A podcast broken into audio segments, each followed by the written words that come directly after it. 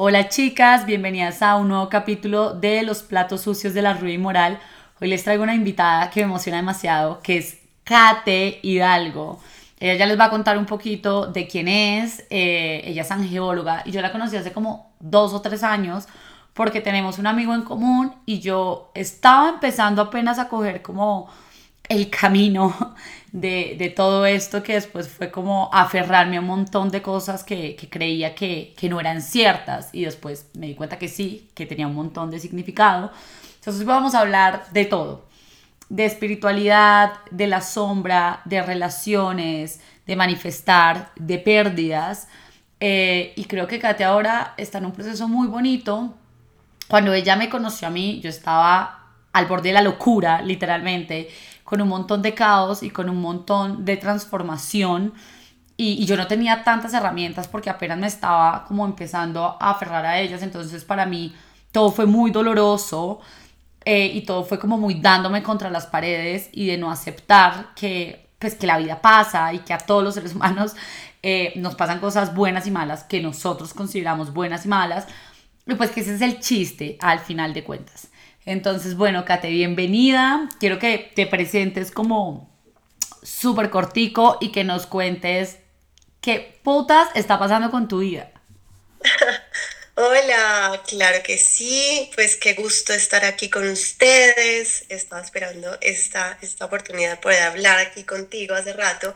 Y bueno, yo soy Kate Hidalgo, soy terapeuta holística, me considero una líder eh, que está sobre todo hablando desde su humanidad. Y eso es algo que he rescatado un montón en este tiempo porque em, nos, nos, vemos en las redes con una cara, nos mostramos de una forma en la que de pronto estamos hablando de bienestar, de espiritualidad. Como decías, también soy angeóloga. Y eso nos da como un contexto muy específico en el cual las personas pueden llegar a pensar que nuestra vida está resuelta, ¿no? Y yo creo que desde que nos conocemos, ese ha sido uno de, nuestros, de nuestras conversaciones recurrentes, el estar constantemente recordándonos que a todos nos pasa la vida, como tú dices, y nos pasa y nos transforma y nos hace cambiar de piel muchas veces. Entonces, pues de eso vamos a hablar hoy. Les quiero contar cosas que no les he contado. De verdad, nunca he contado por aquí en vivo en ningún lugar. Em, que tienen mucho que ver con mi humanidad, con esto que, que de pronto a veces no mostramos porque justamente se lo digo mucho a mis pacientes, ¿no? Tenemos el miedo de que se va a perder la identidad de lo que estamos queriendo construir y, y, pues en realidad a eso vinimos, a transformarnos muchas veces, a experimentarlo todo, a, a, cambiar, a cambiar y a dejar nuestras ideas pequeñas que tenemos de nosotros mismos, que las construimos y nos hacemos esclavos de ellas además. Entonces, pues para eso estamos aquí hoy. Yo me he dado cuenta de algo este año, porque a mí me han costado muchas cosas este año, sobre todo la amistad. Creo que he sido una muy mala amiga y creo que de vuelta han sido muy malas amigas conmigo. Eh, y me ha costado muchísimo. Y entre ese descubrir y la decepción, y, claro, yo también soy la antagonista de un montón eh, de historias, me he dado cuenta que somos los malos del paseo también. Y que reconocer que también somos los villanos, que también somos los antagonistas y que por más que tú estés pegado, puta, lo que quieras todo el día, pues también eres mala persona, porque una vez más somos humanos, pues que tenemos que convivir con un montón de cosas, pues yo creo que me ha hecho como un poco más, más ligero el camino de entender que no tengo que ser como la buena o la mala en una historia, Sencillamente hay cosas que a mí ya no me resuenan y hay otras que sí. Entonces pues le pongo límites a las que ya no me resuenan y a las que sí las cojo. Y como que la vida es un, constante cambio así. Las personas podrán tener su percepción, la que quieran de mí, y yo podré tener la percepción, la que quiera de ellas. Eh, pero sí, o sea, es como que ya, o sea, me, me, me descargo de tener que, que, terminar esta situación o tener que terminarla como en paz y fue lo mejor. No, marica, no fue lo mejor, ni fue en paz. Eh, seguramente todavía hay como muchos sentimientos encontrados en todo, pero pues es lo que hay. Y es lo que tocó y, y pues no me puedo quedar en esta situación eh, todo el tiempo. Y yo creo que eso pasa con las relaciones de amistad y también pasa mucho con las relaciones de pareja. Y, y, nosotros siempre cuando terminamos algo o estamos endiosando a la otra persona o la estamos como tirando abajo de todas las formas posibles, pues porque si las cosas se acaban, se acaban por algo. Eh, y qué chévere darnos cuenta que, que, pucha, en toda historia tenemos nuestra parte de buenos y de malos.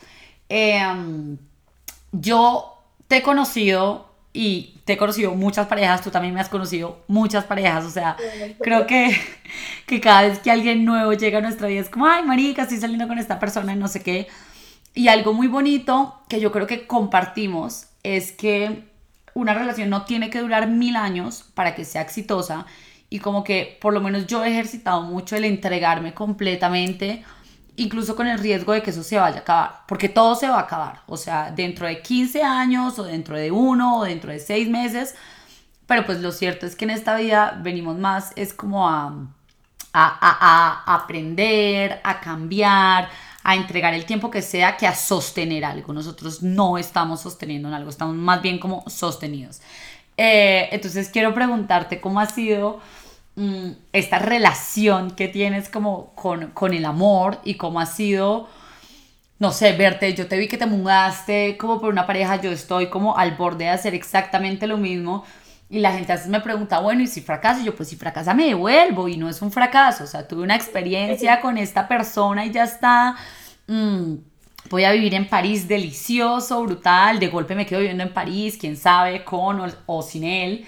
Entonces, eh, eh, esto de, de, hacer también cosas por amor, porque al final sí es como, hay otra oportunidad en otro lugar, sí también, pero pues eh, eh, de fondo uno hace cosas por amor y está bien. Yo también me reconcilié con esa idea. Mm, bueno, ¿cómo has vivido como todo este proceso?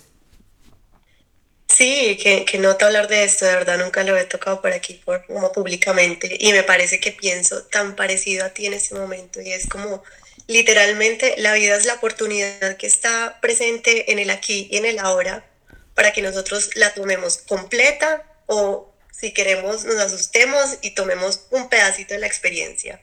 Pero hay muchas cosas que no hemos visto, nosotros no hemos visto, pero pues mejor dicho, vemos un pedacito de, todo lo que hay al frente de nosotros, porque estamos muy unidos como a nuestras creencias sobre el amor, a nuestras ideas de cómo debería ser, y entonces nos perdemos de todas las otras posibilidades que tiene para mostrarnos el panorama que hay al frente. Y yo creo que una de las cosas con las que yo me he decidido vivir desde hace muchos años es con voy por la experiencia completa, porque qué bueno que me sorprenda y qué bueno que yo me sorprenda en medio de esa experiencia de lo que estoy siendo que no conocía de mí. Eso para mí ha sido el regalo de estas últimas experiencias, sobre todo esta última experiencia donde me mudo de ciudad, me voy de un lugar donde estaba súper cómoda, súper feliz viviendo con mi mejor amiga, mi perro, y me mudo con todas las cosas y digo, me voy por la experiencia completa. ¿Por qué? Porque sé que la persona que soy hoy no ha tenido todavía, no ha visto el 100% de lo que es y hay muchísimas cosas que va a descubrir en medio de encontrarse con otra persona. Entonces, vamos por todo. Me encuentro con un ser que además está dispuesto y me dice, vamos por todo. Y eh, que desde un principio dijimos, claro, esto obviamente va a ser un ensayo, va a ser una prueba que a plenitud día por día y vamos a ver qué va a suceder. Pero para mí en ese instante fue como, lo tomo con valentía o decido simplemente seguir viendo que eh, me han herido mucho, he sufrido mucho, los otros me han hecho, porque esas son las historias que nos creemos y desde donde elegimos vivir. Es como si nosotros tomáramos puntos de referencia de cosas que nos han pasado y nos pasáramos a vivir en esos puntos de referencia y dijéramos como, pues yo ya no puedo experimentar nada nuevo porque a mí ya me, ya me traicionaron, yo ya esto y aquello, y pues desde un tiempo para acá yo me he decidido vivir más allá de esos puntos de referencia, como diciendo, ¿y qué pasa si tomo a esta persona como si fuera la primera vez que voy a compartir una relación de pareja porque es la persona que yo soy hoy, tampoco conoce el 100% de lo que puede llegar a ser? Entonces, pues bienvenida a la, experiencia completa. Me voy con todas mis cosas y de verdad me sumerjo en la experiencia completa. Em, y ha sido un viaje, claramente yo digo como, es intenso como, como yo. Yo me veo y yo digo, wow, qué intensidad de mujer. No me tomo las cosas como por, por parte, sino que voy por todo. Em, pero obviamente también en el camino me descubro y descubro todas las zonas de mí que creía que ya, no, que ya las había mirado, que ya las había iluminado, que ya, mejor dicho, estaban resueltas. Y se me vuelven a presentar lugares muy parecidos a los que había vivido en algún momento de mi vida para que me diera cuenta que eso también hace parte de mí. Quizás, por ejemplo, las personas que iniciamos en estos caminos de espiritualidad o que tenemos una información, decimos, por ejemplo, no, yo ya no tengo nada que ver con la rabia, yo ya no tengo nada que ver con los celos, o yo ya, mejor dicho, salí de todas esas ideas pequeñas. Pero la vida es tan mágica que es como si realmente no has aprendido a amar esos, esas zonas de ti, te la reflejar de una u otra forma. Y eso siento que fue lo que pasó en, este, en esta ocasión. Como que mm, a pesar de estar dando el 100% de mí, había unas zonas de mí que no había aprendido a amar y que se fueron presentando una tras otra en medio de, pues, de estar conviviendo y de estar también pasándole increíble. O sea, es una relación que honro con todo mi corazón y que nota poder decir, soy amiga de este personaje, lo hemos vivido todo, mejor dicho, a intensidad y no tengo una queja alguna con lo que sucedió, a pesar de que haya sido doloroso, bonito, feo, lo que sea. Eso son opiniones, ¿no? Em, pero más allá de eso, qué bueno poder decir, me encontré con mis zonas que todavía no había aprendido a amar en ese momento y que necesitaba mirarlas en mayúscula sostenida al frente mío. Eh, para darme cuenta que las puedo todavía aprender a amar, que las puedo trabajar y que tengo 100% la oportunidad de decir, igual las voy a amar aquí mirándote a ti o en otro lugar. Y ya está. Y me puedo mover y ya está. Y no es un fracaso, es una experiencia más. Perdón, interrumpirte, pero es que se me va la idea. A mí me parece como que esta idea de la espiritualidad donde se erradican las emociones me parece, uno, una utopía, o sea, no pasa, y dos, es como la única forma, y aquí es, es, interesante esto analizar, yo, yo, a ver, yo soy la persona como más abierta del mundo a cualquier tipo como de, de, de experiencias, eh, yo no hago, y creo que eso se lo he comentado a Juan y a ti, como que yo no me pongo en la posición ni, ni de hongos, ni de yaje, ni de nada de esto, porque yo me conozco y sé que soy una persona hipersensible. Y dentro de esta hipersensibilidad yo lo máximo que necesito para doblarme y empezar a recibir mensajes y conectarme con el todo es una puta meditación. Entonces como que para qué le voy a meter más gasolina a eso si yo de verdad como que eh, estoy, yo siento que yo estoy más allá que acá, como constantemente. Entonces, mm, como que la gente para erradicar que pueda tener eh, celos, inseguridades, eh, rabia, lo que sea, es como doparse, que en la espiritualidad también pasa mucho el doparse con un millón de cosas e incluso yo creo que estar meditando siete horas al día tampoco pues es como pues que tenés que vivir la experiencia humana puta pues si te pasas todo el día ido de la forma que sea pues obvio, obvio que no tienes ninguna vaina que erradicar porque pues ni siquiera estás viviendo ni conviviendo en, el mundo. Yo creo que por más racional que uno logre ser, pues uno, uno no puede dejar de sentir. Y, y, digamos en mi caso, con mi bipolaridad y bla, bla, bla, yo lo que he aprendido es abrazar más esas emociones. Es como que las voy a sentir, las voy a sentir. Pues, marica, porque no, no, no puedo dejar de hacerlo. Eso quiere decir que voy a ir a reaccionar de inmediato. Pues no tampoco me va a dar palos y en algún momento como que eh, ese sentimiento sí tiró como una reacción porque yo vine aquí, fue a tener una experiencia humana con todo lo que implicaba, no a buscar la forma de salirme de esa experiencia humana. Es como que necesito encontrar la forma de que mis actos, mis emociones no sean pues lo que me guía en todo, no voy a dejar de sentirlas y, y no me voy a dopar, que, que en el mundo espiritual pasa hay unas formas.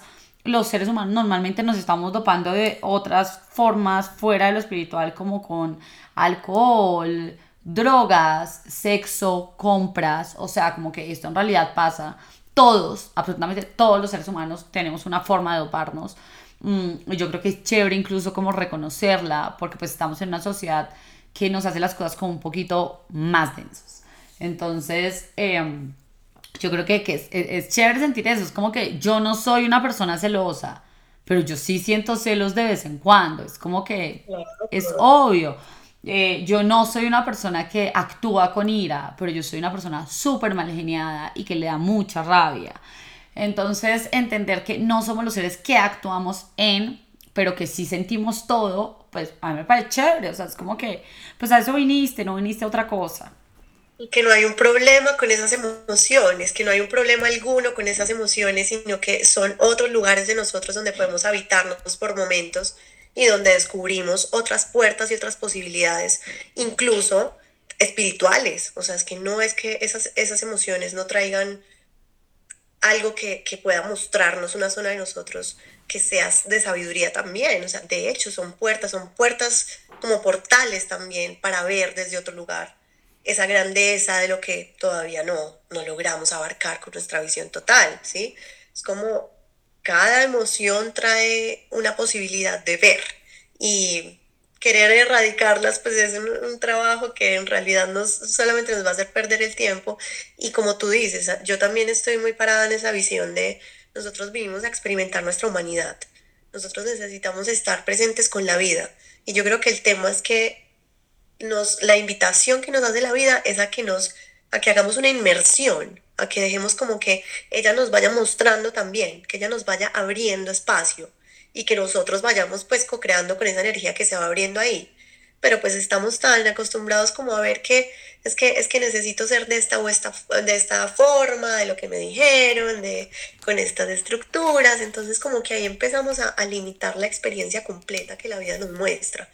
Y la vida siempre está queriendo pues llevarnos a lugares de expansión a, mostrarnos que quizás no nos hemos conocido cuando la situación es de, con estas características específicas y que sea lo que sea que nosotros estemos viviendo, podemos asumirlo siempre. Desde nuestra conversación interna tenemos una forma de asumir cualquier cosa que esté al frente de nosotros. Y nuestra conversación puede ser la que está creando una realidad en donde hay más aprendizaje o una conversación donde yo simplemente estoy quejándome, dando una opinión, que la vida no le interesa realmente nuestras opiniones y, y pues quedándome ahí, ¿no? En el mismo punto.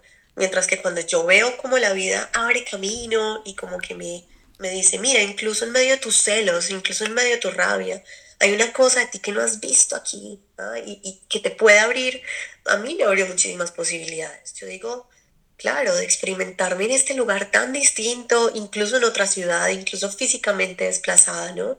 Y, y darme cuenta que eso era, todo lo que tenía disponible para mí en ese instante y solamente yo podía decidir qué hacer con eso. Eso me parece maravilloso, me parece fantástico porque es como si tienes la responsabilidad de darte cuenta que estás igual creando para mirarte a ti mismo, pues estás contigo siempre y pase lo que pase, se mueva el que se mueva de tu mundo, se mueva lo que se mueva de tu mundo, tú sabes que te quedas mirándote a ti y que tienes la posibilidad de tú seguir estudiándote y creándote. Eso para mí es un regalo.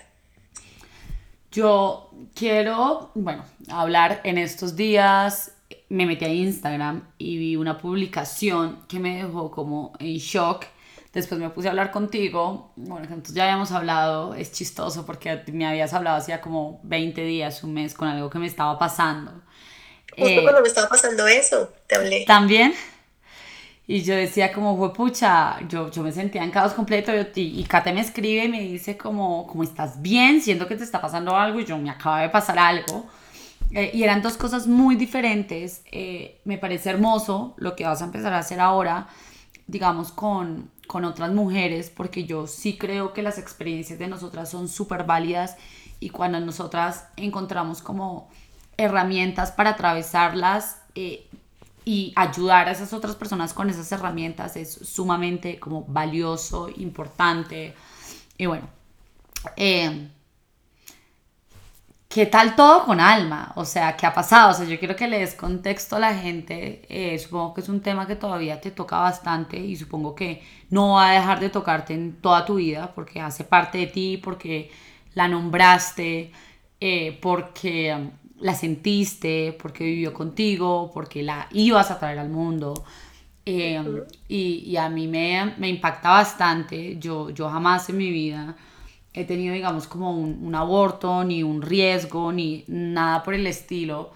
y para mí la maternidad ha sido como algo muy confuso porque a veces yo siento que sí la quiero y la deseo mucho y otras veces me da mucho miedo porque no siento, como que no me siento mentalmente completamente capaz de, de, de, de sostener, de sostener un embarazo, de sostener una pareja con un hijo, entendiendo cómo son las relaciones, que aunque han mejorado bastante, digamos, los hombres se involucran ahora un montón, sigue teniendo la mujer muchísima más carga que un hombre en todo. Eh, y, y, pues esto a mí todo me cuestiona y me dice, oh, pucha, ¿será que sí es necesario? Porque pues no, no, no sé si sería capaz con un hijo, con una relación, con, con, con mi vida. Y, bueno, todo el paso para que hables y, digas lo que quieras y también nos cuentes mmm, cuáles son los procesos que, y los círculos que vas a empezar a manejar de ahora en adelante. Bueno, Alma es mi hijo, hija espiritual. Eh, realmente yo creo que la maternidad es un portal iniciático y que em, llega a nuestras vidas para movernos y hacernos una nueva mujer, sea lo que sea, y de la forma en la que la transitemos. Para mí fue una sorpresa y un regalo también el, el poderme haber permitido sentir ser mamá como al 100% metida en la experiencia desde el primer instante en que supe que tenía a un bebé en mi barriguita y abrirme al mundo esta vez desde una aceptación plena de lo que estaba sucediendo. Para mí desde el día cero fue familia, estoy en embarazo. Eh, con mi pareja, estoy en embarazo. Eh, todo súper abierto y súper dispuesto. Estoy y voy al 100% con esta experiencia. ¿Qué pasa allí? Que se abren puertas que son, como te decía, ese camino iniciático es un camino en el que vas a empezar a morir a muchas cosas de las que no te imaginabas que tienes que morir para dejar nacer a esa nueva mujer que está encarnando la vida y que está haciendo un puente para la vida, ¿no? Es un paso vertiginoso, empieza a mover como un huracán todo lo que pensábamos sobre las relaciones, sobre todo con nosotras mismas. Para mí el paso de alma por mi vida fue eso, darme cuenta que todo lo que me había planteado, que todo lo que había estudiado por tantísimos años de maestros, de estudios, de retiros, de viajes, no lo sabía, realmente no sabía nada de la vida, realmente no sabía nada de lo que venía a ser, porque tenía al frente la posibilidad de traer un ser al mundo y eso ya me movía absolutamente todo lo que yo creía que sabía de la vida. Em, cada día fue una experiencia que viví como eh, en inmersión completa, los cambios del cuerpo, los cambios eh, emocionales, cada vez que soñé con, con esta alma que venía hacia la tierra, em, yo creo que el encuentro fue en profundidad y fue un encuentro conmigo y un encuentro con la vida, un encuentro que me dijo que no todas las mamás también tenemos la misma forma de acompañar la vida y que algunas, yo lo llamo, somos mamás cuánticas, acompañamos vidas que tienen un tránsito de pronto corto porque ya han transitado bastante por la tierra y quizás solamente necesitan de nosotros que les permitamos estar un instante antes de devolverse. Eso sucedió con Alma y para mí no les niego que fue el dolor más grande que he podido experimentar física, mental, emocionalmente en los últimos años. Bastante fuerte dejar ir a esta, a esta almita, pero darme cuenta también era nuestro plan y que era nuestro pacto y que ella jamás se ha ido y que el velo entre la vida y la muerte se empezó a disolver y esa, esa imagen que yo tenía de o acompaño la vida y, entonces la cuido para tenerla o si no lo voy a perder todo, pues se disolvió cuando esta experiencia sucedió. Me di cuenta que eh, ni siquiera necesitaba abrazarla físicamente para poder estar completamente en la experiencia de ser mamá y que ella está abriendo los caminos a todos los seres que vienen de aquí en adelante a trabajar conmigo, como tú decías, todas estas mujeres que nos hemos sentido desde la vulnerabilidad en medio de procesos tan complejos. Em, yo me di cuenta que fue un embarazo cuando me estaba separando. Em, fue un proceso en el que ninguna de mis enseñanzas espirituales cabía. Era o te descubres en el ahora y, y trabajas 100% en aceptarte y amarte tal cual eres y tal cual es la situación o te vas a ir para el piso.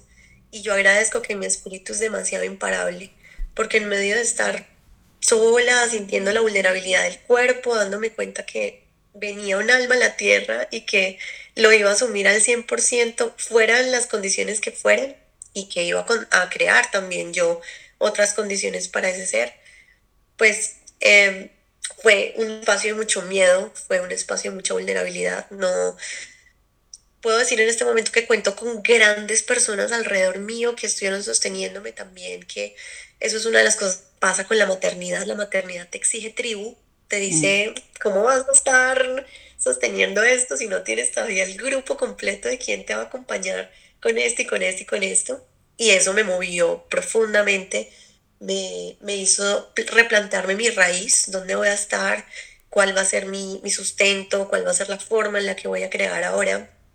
Y a pesar de todo dije, voy para adelante con esto, sola como sea. Em, a los dos meses y medio tuve una pérdida involuntaria.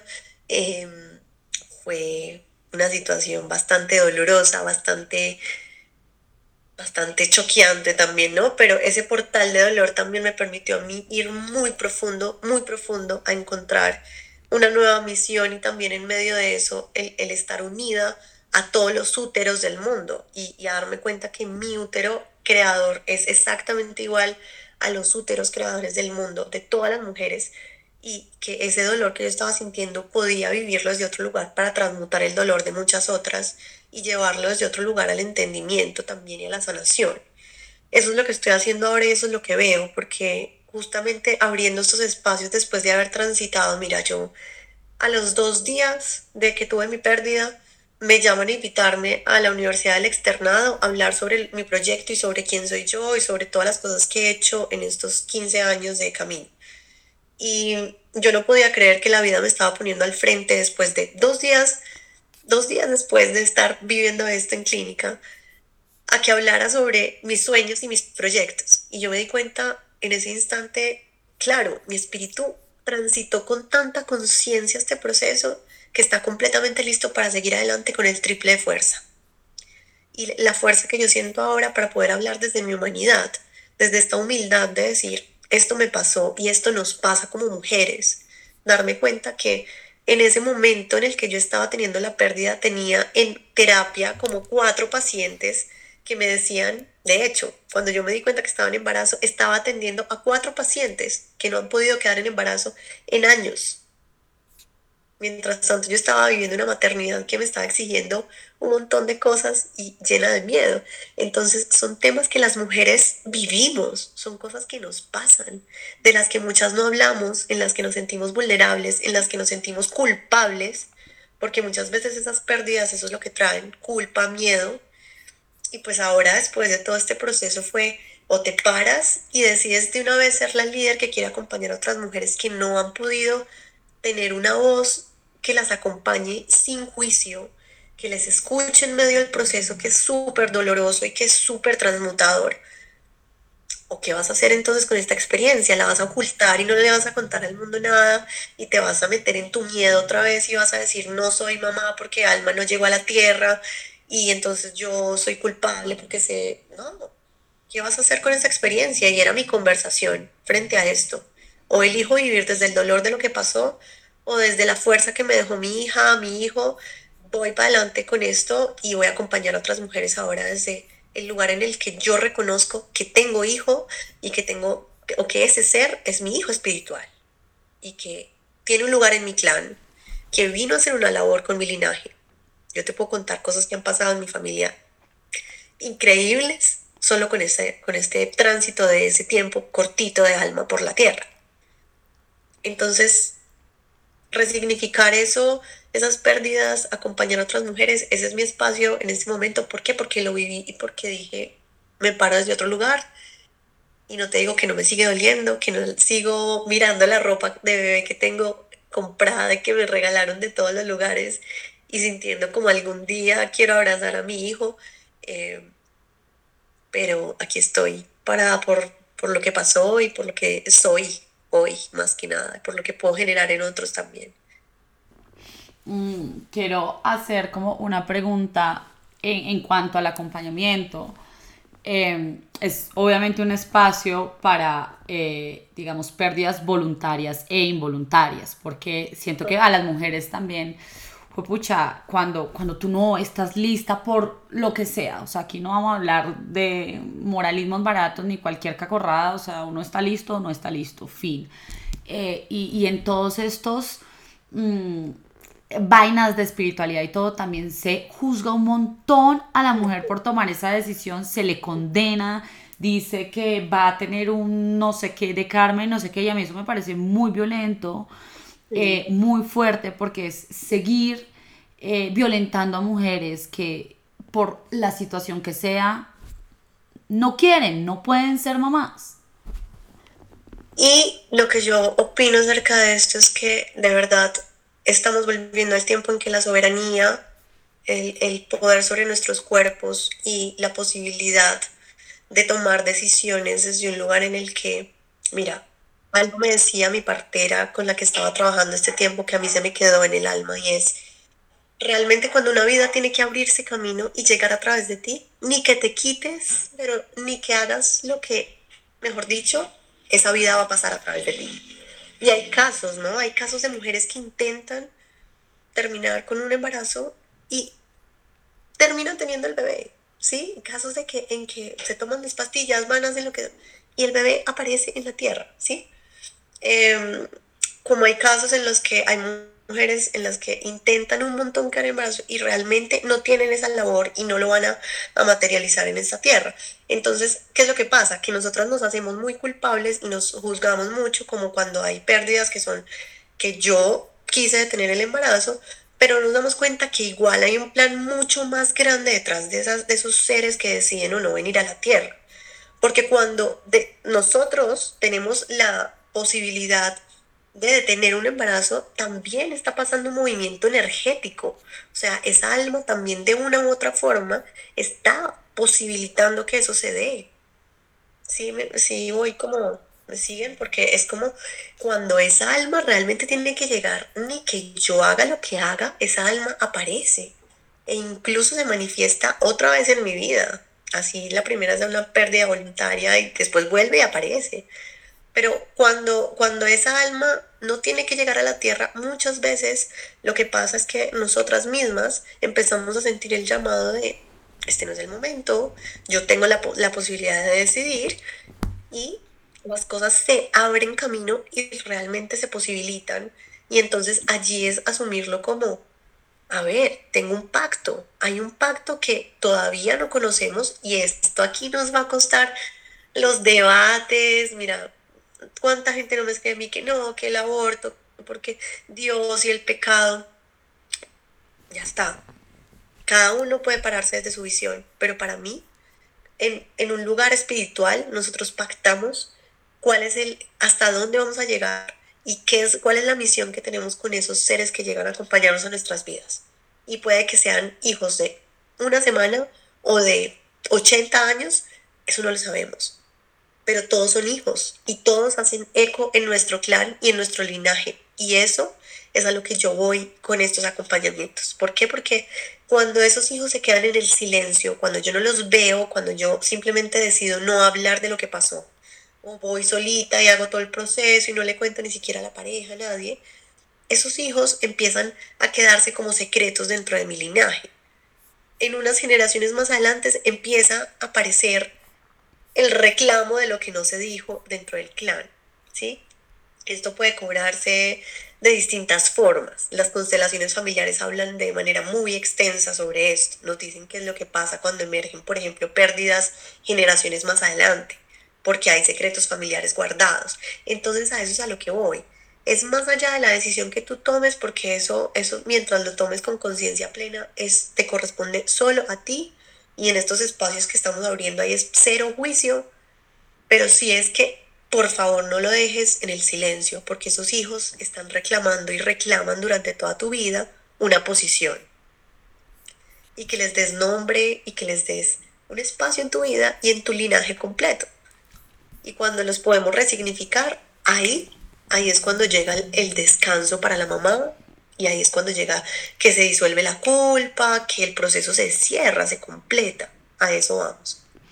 A mí me parece hermoso ver todas estas herramientas como una forma de descargarnos, más de cargarnos, con más juicios, con y el karma, o sea, porque a veces la gente, yo no sé si no se han dado cuenta, pero, o sea, transmutaron todo lo de la culpa católica y ese Dios castigador y esa vaina a otro tipo de espiritualidades y es como se supone que esto es una deconstrucción y es otra mierda, no puedes volverlo lo mismo, porque entonces de nuevo las personas oprimidas van a seguir siendo sistemáticamente oprimidas, incluso por una espiritualidad, y eso es, es una gonorrea, o sea, si no, no, no vamos a repensar en otras cosas, da lo mismo que te vayas y te eches látigo en el catolicismo y sigas eh, declarando la homosexualidad como una enfermedad o un trastorno, o sigas eh, la transexualidad, Maika, usted, no tiene ni idea la cantidad de transfobia que hay dentro de la espiritualidad y yo en realidad sí creo que, que, este tipo de cosas necesitan hacerlo mejor o si no es sencillamente una vaina de ese dios clasista, misógino, em, racista, xenófobo, construida en un cristal y un palo santo. Y de verdad, no. O sea, no es, movernos de, una, de un punto de vista a otro, pero igual no dejar que la vida se vea completa, porque es cambiarnos los lentes, cambiarnos unos filtros de unos lentes y seguir mirando la vida como limitada a lo que yo ahora creo, ¿no? Entonces, ay, esta creencia está mejor, está más aceptada o está más de moda, pues me mudo para esta creencia y voy a ahora mirar la vida con esas gafas. Pero igual no permites que la experiencia completa se dé. Esto se puede mirar desde un lugar de profundidad que nosotros todavía no hemos tocado, estamos apenas llegando hacia allá, ¿no? Es un nivel en el que podemos darnos cuenta incluso que fue el, el cuál fue la transacción energética que se hizo cuando yo sembré esa vida en mi vida. ¿Sabes? Eh, el otro día hablaba con una de mis terapeutas y me decía como, es que de hecho esas, esos bebés que llegan, que no nacen, em, son un proyecto o sea, se, llama Proyecto Sentido, y estos, estas semillas llegan y nacen y se siembran en ti nueve meses antes. O sea, ¿qué estaba pasando en tu vida nueve meses antes? Y el sentido que te da cuando el día que está sembrada esa semilla en ti, que eso es lo que vamos a ir a, a mirar, digamos, también en estos espacios.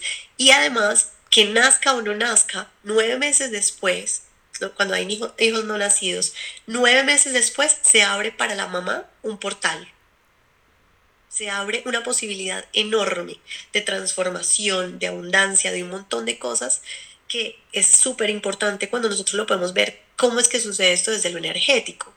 Que esas cosas como nos quedamos en el silencio con esas pérdidas, mira, ayer que estaba hablando como con las chicas que van a hacer este primer encuentro, yo decía, hay un montón de historias en el silencio, matándonos de culpa, diciéndonos que ya no vamos a poder ser más mamás, que no nos merecemos quién sabe qué cosa, un montón de ideas, ¿no?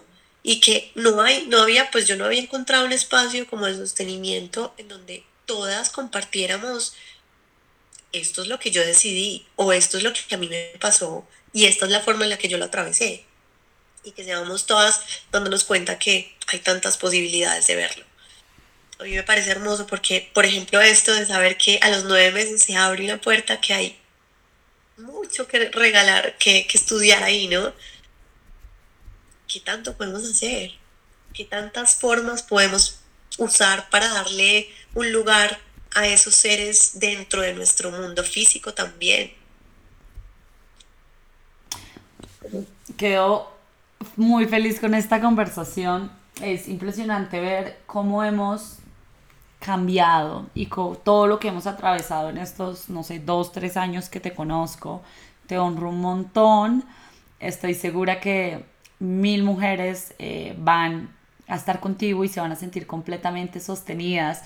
Y estoy segura que en el momento en el que yo transite, si es que transito el ser mamá, también serás eh, una compañía espectacular para todo lo que se venga, porque yo me voy a enloquecer, o sea, no, no lo quiero como, como decir ya, pero yo sé que va a ser, o sea, es, es una experiencia revolucionaria y, y bueno, compleja.